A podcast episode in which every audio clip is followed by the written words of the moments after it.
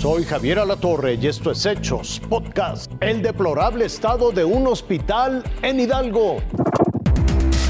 Es un enfermo más sin recuperarse sin luz ni plafones y un techo a punto de colapsar.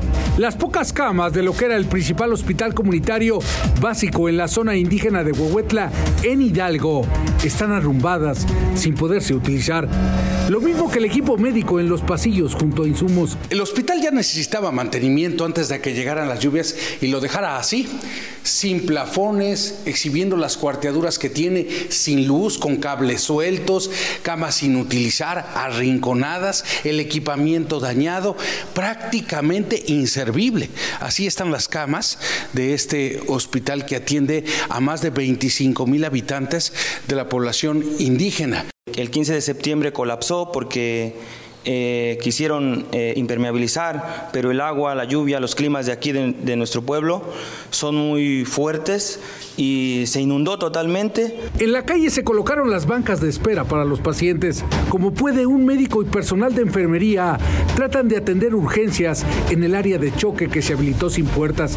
Dos consultorios móviles y un quirófano ambulante que solo están de adorno, pues tampoco funciona. se adaptaron, las, este, las áreas para atender porque no son las mejores condiciones, pero sí está adaptado para Está adaptado, sin embargo, no si necesitamos una atención urgente, tenemos que irnos a San Bartolo, Metepec, Tulancingo. De preferencia, nos mandan hasta Tulancingo, que no tenemos ni siquiera el recurso para viajar. No tenemos ambulancias adecuadas. Desde que el hospital colapsó, se han tenido cinco visitas de la Subsecretaría de Salud del Estado, pero ninguna fecha precisa para rehabilitarlo y ponerlo nuevamente en operación. Salud Estatal aseguró que el inmueble está a una firma de ser entregado al IMSS y en el IMSS dicen que aún no forma parte de su infraestructura hospitalaria. Así que la esperanza de que los habitantes tengan nuevamente hospital es tan lejana como las cinco horas que los separan de la capital, a donde deben viajar si requieren un servicio médico. Leonardo Herrera, Fuerza Informativa Azteca.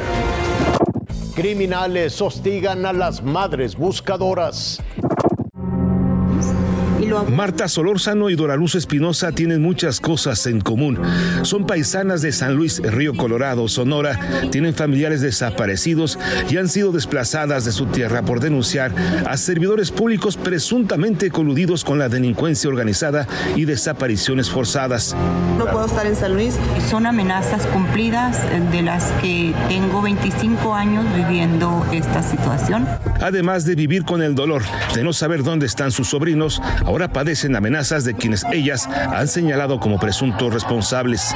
El caso de mi sobrino Enrique Beltrán, sé al 100% y aseguro que fueron los policías municipales. En el caso de la desaparición de Rafael Gaspar Alvarado, sobrino de Dora Luz, dice que los policías responsables del cateo de su casa sin autorización de un juez cuentan con una orden de aprehensión por extorsión agravada y son investigados por desaparición forzada. Yo me quedé con unos cuantos videos que yo pude recuperar.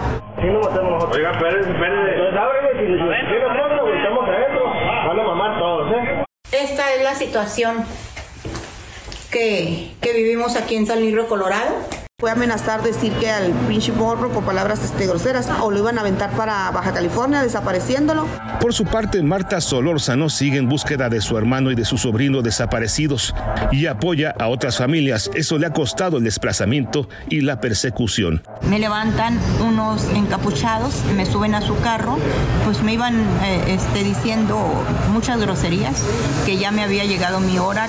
De acuerdo al Registro Nacional de Personas Desaparecidas No Localizadas, en San Luis Río, Colorado, de enero del 2019 al 31 de octubre del 2023, hay 71 casos. Los familiares de Doraluz y Marta Solórzano son parte de esa estadística de dolor e impunidad. Federico Anaya, Fuerza Informativa, Azteca.